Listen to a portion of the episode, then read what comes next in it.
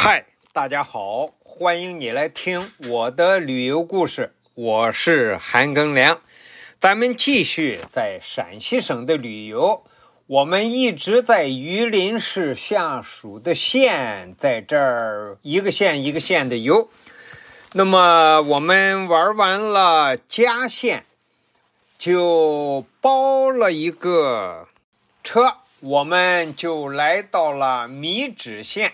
米脂县呀，就在榆林市的南边那么它的古时候啊，叫银州，金银的银。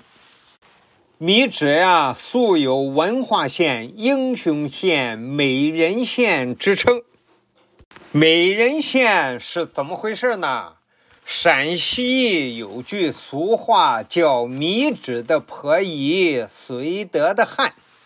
就是说，米脂的女人漂亮，绥德的小伙儿英俊。为什么米脂的女人漂亮呢？咱们中国古代四大美女里头有个貂蝉，对吧？貂蝉这个人啊，在正史里头没有记载。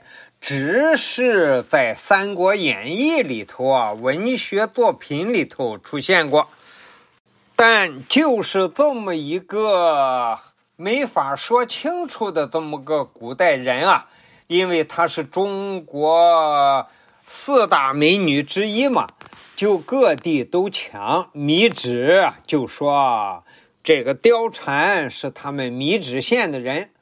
我在山西旅游的时候啊，在山西某个地方也说，貂蝉是他们那儿的人。在咱们中国呀，一些历史人物啊，就是各个地方都抢。比如说，我们青岛有个琅琊台，就说是徐福东渡就是从这儿出发的。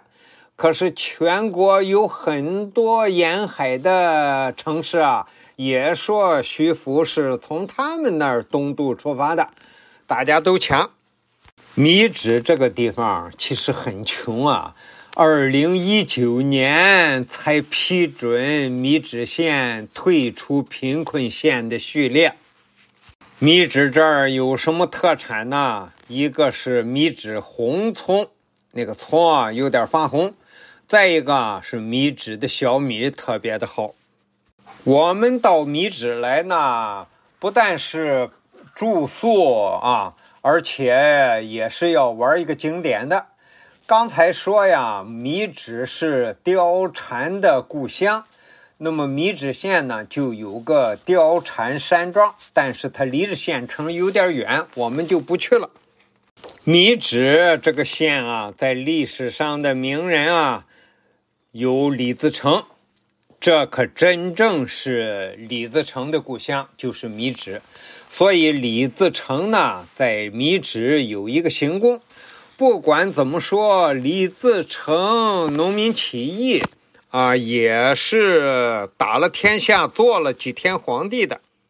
李自成啊，是明朝末年著名的起义军首领，但是他刚开始起义的时候啊，不成气候。被朝廷兵啊打得他四处逃窜，最后啊他就投奔了闯王高迎祥，他自称闯将。后来这个高迎祥啊被官军杀死之后啊，李自成就开始挑大梁，自称闯王了。后来呢，李自成的这个起义军啊，就是越来越壮大，在崇祯。明崇祯十七年，一六四四年，李自成啊在西安称帝，定都西安啊，建国号大顺。